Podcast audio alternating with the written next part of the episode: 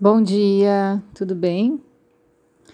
Continuando sobre a terapia de equilíbrio para a mente, e me fez refletir muito sobre a situação que a gente está passando agora, do coronavírus, das pessoas estarem em isolamento em casa, tendo que se relacionar mais proximamente com os familiares e principalmente consigo mesmo. E não foi à toa assim que a gente está nesse equilíbrio da mente, né? A gente veio trabalhando isso há bastante tempo para se preparar para evitar doenças.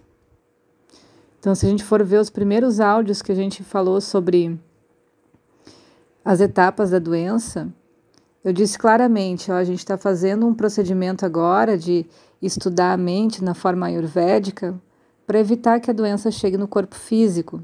E a gente vem falando sobre isso vários dias. E continua.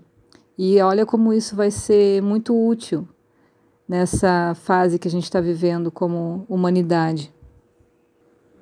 Então, assim como os sintomas do corpo físico, quando o terapeuta identifica uma característica uh, em desequilíbrio do seu cliente, por exemplo, o vata, que tem frio, secura, leveza, a terapia da mente vai funcionar da mesma forma que a do corpo físico, no sentido de apresentar situações opostas para equilíbrio, né?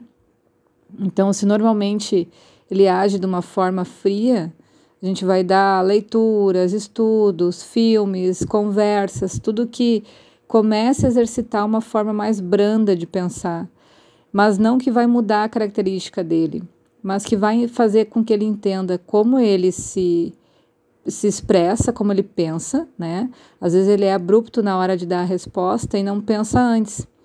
Então, ele não perde a sua característica de, de repente, dar umas respostas mais secas, mais frias, mas ele vai refletir um pouco antes de dar a resposta para passar por um filtro, para não machucar a pessoa que está ouvindo, né? E da mesma forma com que ele saiba expressar como ele é. Então, a gente conversa bastante sobre o, o lado oposto, tanto da recepção de quem está ouvindo, como da pessoa que está falando se apropriar de quem ela é, para ela não ser julgada, para ela entender como que ela funciona e aí educar essa forma de expressão, caso ela seja agressiva. Mesmo que a gente está falando do desequilíbrio da mente, a questão alimentar vai ser extremamente importante. As massagens, terapias corporais com óleo também ajudam muito a apaziguar os doxas da mente. O descanso, relaxamento, tudo isso ajuda a resfriar o sistema, que de repente está muito agitado, e começar a pensar formas diferentes de expressar, de sentir. Por exemplo, se a nossa mente é perturbada pela raiva, a gente vai entender primeiro, não vai disfarçar esse sentimento e vai começar a pensar de uma forma mais em paz, mais tranquila, transmutando cada sementinha de raiva na hora que ela aparece de uma forma educativa. Claro que isso precisa de uma disciplina, né? Por isso que a questão alimentar ajuda muito a gente refletir antes de fazer as coisas. A alimentação as impressões e associações com que a gente está habituado exerce um efeito penetrante sobre a nossa mente. Então é algo que a gente não percebe automático, mas que perfura lá no interior né, do, do chita, porque é uma questão de hábito. E é isso que a gente tem que começar a se ligar.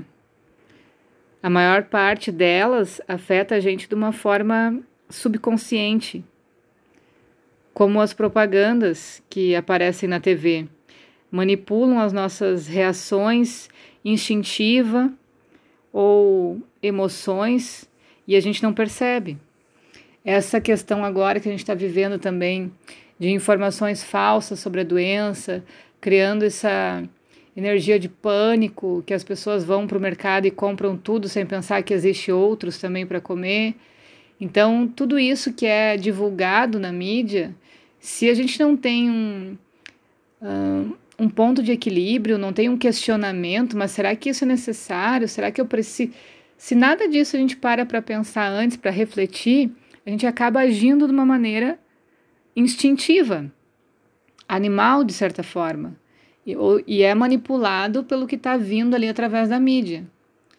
Então, muitas coisas que a gente acha que está certo, a gente está se comportando de uma forma uh, totalmente inconsciente.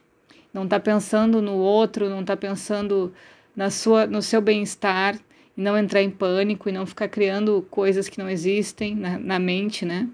Ou seja, está precipitando com que a doença aconteça de tanto que você está pensando naquilo. Então é importante a gente manter esse equilíbrio. Não pensar no estresse do que está acontecendo, respeitar o momento. Para isso é preciso alguns cuidados básicos que a gente já está cansado de ouvir. Mas quanto mais a gente pensar no problema, mais próximo o problema vai estar tá da gente. Então, como a Ayurveda fala desse equilíbrio da, pela força contrária, Faça coisas positivas para você, faça coisa positiva para os outros, leia coisas, veja filmes, já que não dá para ficar saindo de casa. Então, faça coisas que transmute a energia da tua mente. Não alimente ela com mais problemas, com mais situações de risco, porque quem vai ficar doente é você. Então, isso tem que ter muito cuidado. Qualquer problema psicológico que a gente possa ter, normalmente não é a nossa verdadeira natureza, mas uma superposição, uma consequência de um condicionamento errado. É como uma indigestão mental. E há de perceber que várias vezes a gente tenta equilibrar nossos problemas psicológicos com influências opostas, mas de um modo equivocado. Por exemplo, tomando café, tomando álcool, uh, antidepressivo, estimulantes, fazendo várias coisas de uma forma externa que distraem a nossa atenção, depender de pessoas ou de situações para que a gente fique feliz. Isso tudo não é um estado saudável e seguro de viver. Porque a gente não pode simplesmente fugir do que a gente está sentindo, a gente precisa entender o que a gente está sentindo e trazer isso junto com a gente. Ah, é medo? É pânico? É ansiedade? O que, que é? Porque normalmente, quando dá esse sinal no corpo, a gente sai correndo fazer alguma coisa, que foram essas coisas que eu citei. E isso dá um pico de energia na hora, mas quando cai, vem junto o arrependimento, vem junto o egoísmo, o vício ou até a manipulação de pessoas para que elas continuem do teu lado, por exemplo, ciúmes e tal. Então vem uma série de doenças emocionais junto com essa intoxicação do corpo. Então é preciso, antes de mais nada, equilibrar nossa comida e saber que não adianta a gente se entortar em coisas que nos fazem mal, que a fuga não existe. A única fuga que pode existir é de você sair da maneira saudável que você está até o momento e buscar mais doença ainda em outro lugar, ou seja, que a doença venha para o corpo físico, separe num hospital ou consequências desse tipo, né? Então, não faz isso. Acalma, reflete sobre o que está acontecendo e se alimenta bem, se alimenta direitinho. A gente precisa participar desse processo da vida de uma forma consciente e criativa, não de uma forma destrutiva criar uma energia positiva na nossa mente. E isso não quer dizer que a gente tenha que pensar que estamos felizes quando a gente está triste, o que pode ser apenas uma ilusão, mas também mudar as condições que nos fizeram infelizes. Então, fazer novas escolhas. E para que uma terapia de equilíbrio funcione, a gente tem que saber o quanto as qualidades das coisas nos afetam. A Ayurveda chama isso de gunas. Cada coisa, cada ação, cada sentimento, cada alimento tem os seus gunas. A gente já falou um pouco sobre isso. E é por aí que a Ayurveda olha para equilibrar a nossa mente, o nosso corpo físico. Então, é importante conhecer um pouco mais sobre as coisas e aprender a se tratar melhor também. Aproveitando para deixar o recado que agora eu começo a fazer atendimentos online Não tem como fazer a parte corporal, que a gente adora, mas também abre para o resto dos, das pessoas aí do Brasil que estão nos ouvindo, que já são bastante gente. Estou recebendo mensagens todos os dias e fico bem feliz aí com o feedback, com o carinho do pessoal. Então, quem quiser aproveitar aí a situação do momento, agora a gente está fazendo atendimentos online para ajudar nessa questão de alimentação, rotinas diárias, que isso a Ayurveda ajuda muito para a gente manter nossa mente calma e poder contribuir positivamente, né? Então, um beijão para todo mundo e um ótimo dia.